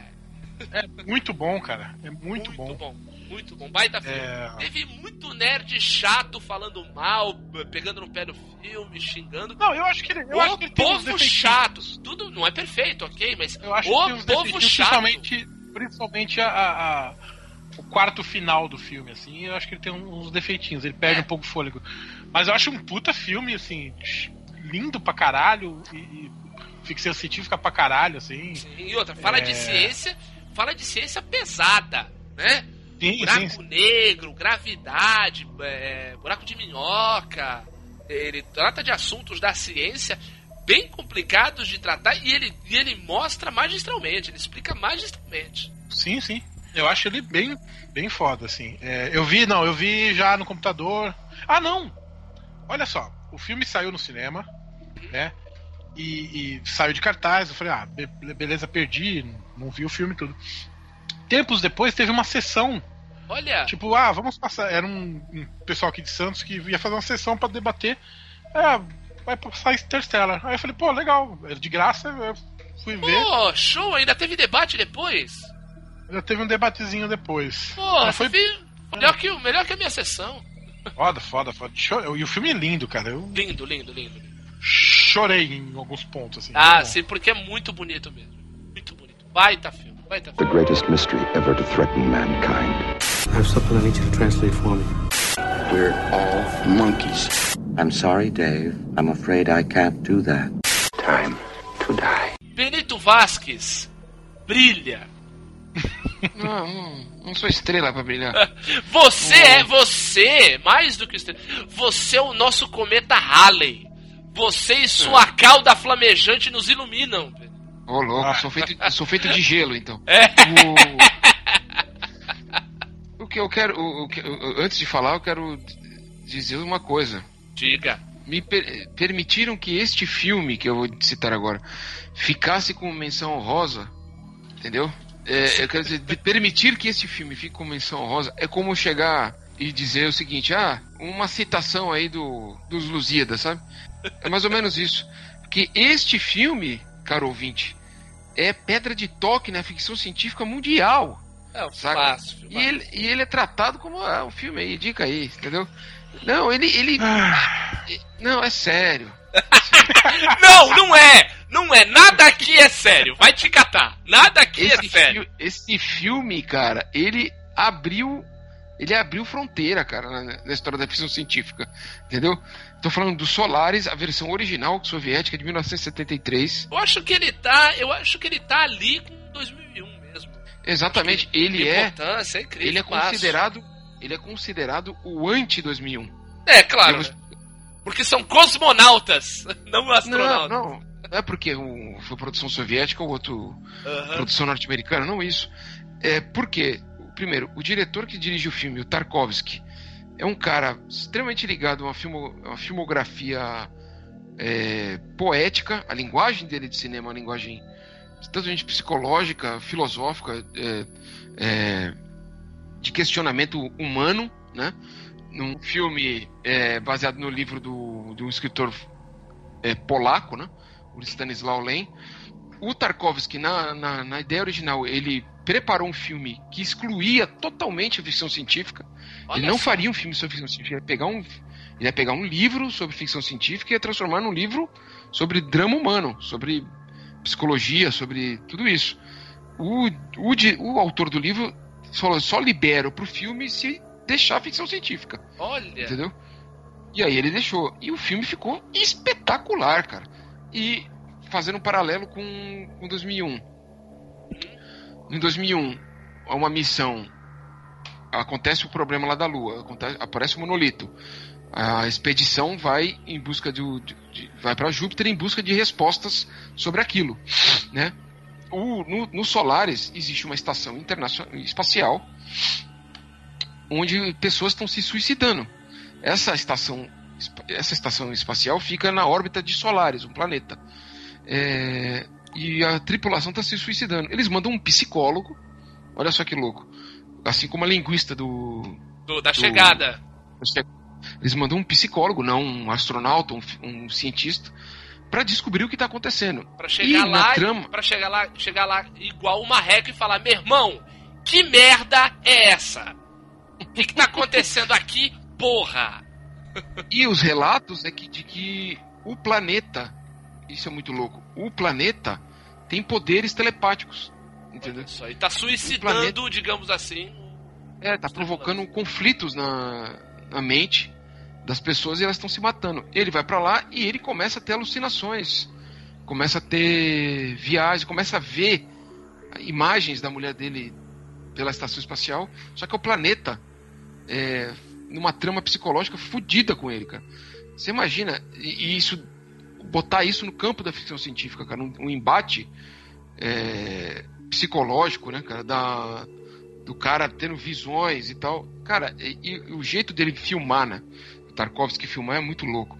Eu acho que esse filme ele devia ser obrigatório para quem quiser entender ficção científica, a, a- dialogar Olha, sobre isso, entendeu? Só E ele- o trailer desse filme já é um desbunde. Assim, eu não assisti, mas como você falou muito bem dele quando a gente estava fazendo fazendo brainstorm pra pauta, eu eu fui atrás do trailer e é um desbunde visual, é, É- um é Por isso que eu absurdo, falo absurdo. que ele tá ali ali com 2001. É, é, é- é uma coisa belíssima, é, é algo assim de, de cair o queixo. De cair o E ele, e, ele é de, chamado de anti-2001 pelo, pelo fato de. O- o- do, do que o Tarkovsky falou sobre o filme do, do, do Kubrick, né? Ele, foi meio, ele pegou pesado, ele chamou- o filme era um blefe Olha. estéreo e frio. Nossa, foi na jugular, né? Não, eu não concordo, não concordo com Tarkovsky nesse caso. Não acho Não, não nem um pouco estéreo. Não, não tô dizendo, mas assim, Aham. o, o que, que ele tentou fazer ao contrário de 2001? Ele tentou botar o máximo de drama humano Uhum. é, da mente humana possível. O filme Certo. do Kubrick, ele, e aí, aí, é- aí é, é uma crítica que as pessoas faziam ao Kubrick, né? Porque não tem como você fazer uma, uma, uma direção perfeita, tecnicamente perfeita, Uhum. é, uma narrativa perfeita sem você se afastar, né, do personagem, cara. Entendeu? Sim. Você não pode, você não pode navegar pelo personagem, porque senão você tem uma condução do filme pelo personagem e você não tem a estética perfeita como o Kubrick gostava de ter, né? Exato. Todos os filmes do Kubrick, é, a não ser os tirando os primeiros filmes, né, que eram de, com, de outra construção, mas a gente já, falou disso em outros programas lá atrás Uhum. o filme dele é um filme longe, né? Você vê de longe. Você vê. Você vê um, um panorama, né? Sem deixar de ter profundidade, né? Mas eu acho que ele aprendeu, ele deixou de fazer. Ele, ele fez muito isso, o Kubrick. Aí analisando um pouco a obra do Kubrick, eu acho que ele fez muito isso até o Barry Lyndon. Eu acho que o Barry Lyndon chegou no máximo disso, porque ele pegou um ator, perdão da obra dele, mas assim, ele pegou um ator de comercial, que é o Ryan O'Neill, que é- é Modelete, né? não, Cigano Igor. Ryan O'Neill é um Cigano Igor, principalmente com a obra para um, pra um tipo de filme, um cineasta como o Kubrick, que trabalhou com Kirk Douglas, que trabalhou com Jack Nicholson, o Diaba 4. Ele pegou o Ryan O'Neill e fez um filme esteticamente estonteante, que é o Barry Lyndon. É de um nível de beleza brutal. Um filho da puta fazer um filme de quase três horas só com luz natural vai se fuder. Né? Sim, sim. Mas o filme. Mas aí sim eu acho o Barry Lyndon um filme estéreo. Não tem emoção nenhuma. E eu acho que a partir daí, eu acho que ele nota esse, esse defeito. E os outros filmes têm uma carga de emoção muito forte. Principalmente o, o Iluminado. Nascido para matar. O Nascido para Matar e o Iluminado. E o, e o último filme dele, o De Olhos Bem Fechados, então mais ainda. Nossa, é, é- é um filme. É, é- esse sim é um filme psicológico, né? Esse é um Total. filme. E é de perto, é de perto pra caralho. Sim, sim. É, é, é, Mas- é, é- mas eu é tô você, referindo a- é você e o personagem trancado dentro do banheiro. Tô me referindo, tô me referindo à filmografia clássica dele dos anos 70, né? Ah, ele busca essa, né, em busca dessa perfeição, ele acaba Concordo, é, eu concordo. eu não sei, eu não sei, é porque eu acho que é ine- inevitável chegar Principalmente é, por conta desse temperamento, desse temperamento perfeccionista do Kubrick. né? Sim, e aí Dá- o Tarkovsky o Tarkovsky busca exatamente o contrário no, no Solaris, exatamente pelo fato de das visões que ele tem com a com, com a namorada morta dele, né? Nessa, o, o planeta, na verdade, faz ele ter essas projeções. né? Não, e outra, é- né? não, não dá. uma- as pessoas têm, têm uma visão, tem- existe um preconceito, Benito. E aí não estamos falando de política, tá? Mas assim, existe um, um preconceito e uma ideia muito errada em relação aos russos, que só porque, simplesmente pelo fato da Rússia estar numa área do planeta que tem invernos terríveis, uma região muito fria, que o povo russo e né, os países que fizeram parte da União Soviética nessa época, nessa época o, o Solaris é um filme da União Soviética, não é um filme da Rússia. Mas é, é um povo frio, muito pelo contrário. Se você conhecer os textos, principalmente de teatro dos russos, tcheco, Ah, é outro nível, cara. É, não, não dá, não é, dá pra. é um nível de emoção, é um, é um, é um nível, é um nível de humanidade fortíssimo. Então, assim, a maioria dos artistas russos tem uma carga de emoção e uma carga humana fortíssima. Então, o cara que, que tem uma, um- uma obra voltada para isso, como o Tarkovsky, ia fazer isso aí mesmo.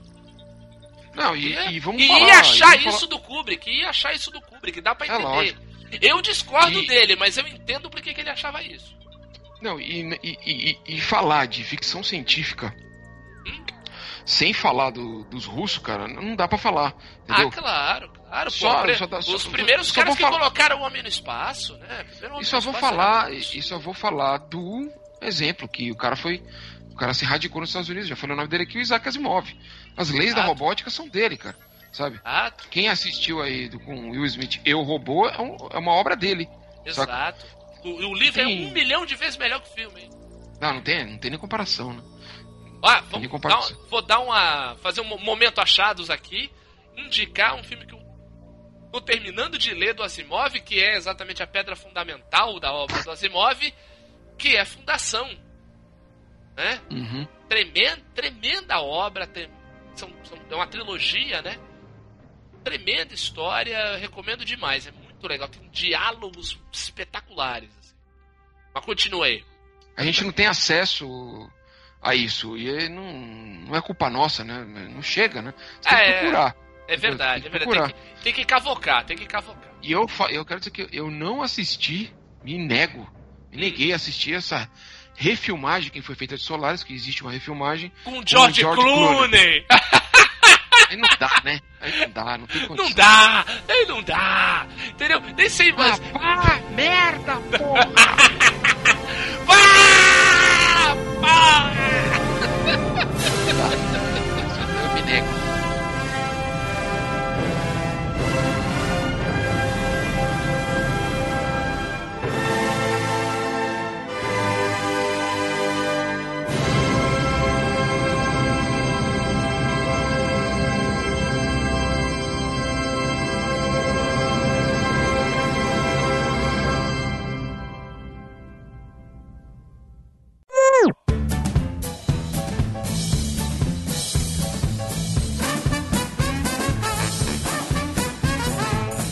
Deixa ele falar durante o programa, vai ser tema, vai ser. Vai ser A gente bonito. polemiza. Eu xingo ele. Não, não pode. Ó, ó Mas isso aí você já faz sempre, né? Olha aí, olha aí. Audiência, audiência, Benito. Olha Audiência. aí. é tudo. Vai virar, vai virar o Fox Sports Rádio isso aqui? Eu saí, já, saí, saí. Ah, saiu? Saí. Ah, tava aqui já no. Tá dilema do caralho, hein, porra. Vai ficar todo mundo choque de cultura hoje, todo mundo grosseiro. Abriu aí, Benito? Vai abrir. Então se É. prepare que eu vou entrar. Opa. Devidamente lubrificado. Ô, maravilha. Ó, Mas vou no banheiro o- rapidão, tá? Porque esse assunto não me interessa, eu vou no banheiro rapidão. Vai lá. um daqueles que você não viu, Betão. Você viu isso? Deixou no mudo. É. É, deixei no mudo, desculpa. É. não, eu, eu- eu ia até. É, Foi a única, única incursão dele pela ficção, ficção científica. O livro é baseado num. O livro é baseado num livro homônimo do. Você falou livro duas vezes. O filme é baseado num livro. Você falou o livro é baseado num livro. Perdão, então corrige aí, corta. Vamos, Não, fala de novo aí. Vai cortar, vai editar nada aqui não, vai. Uh,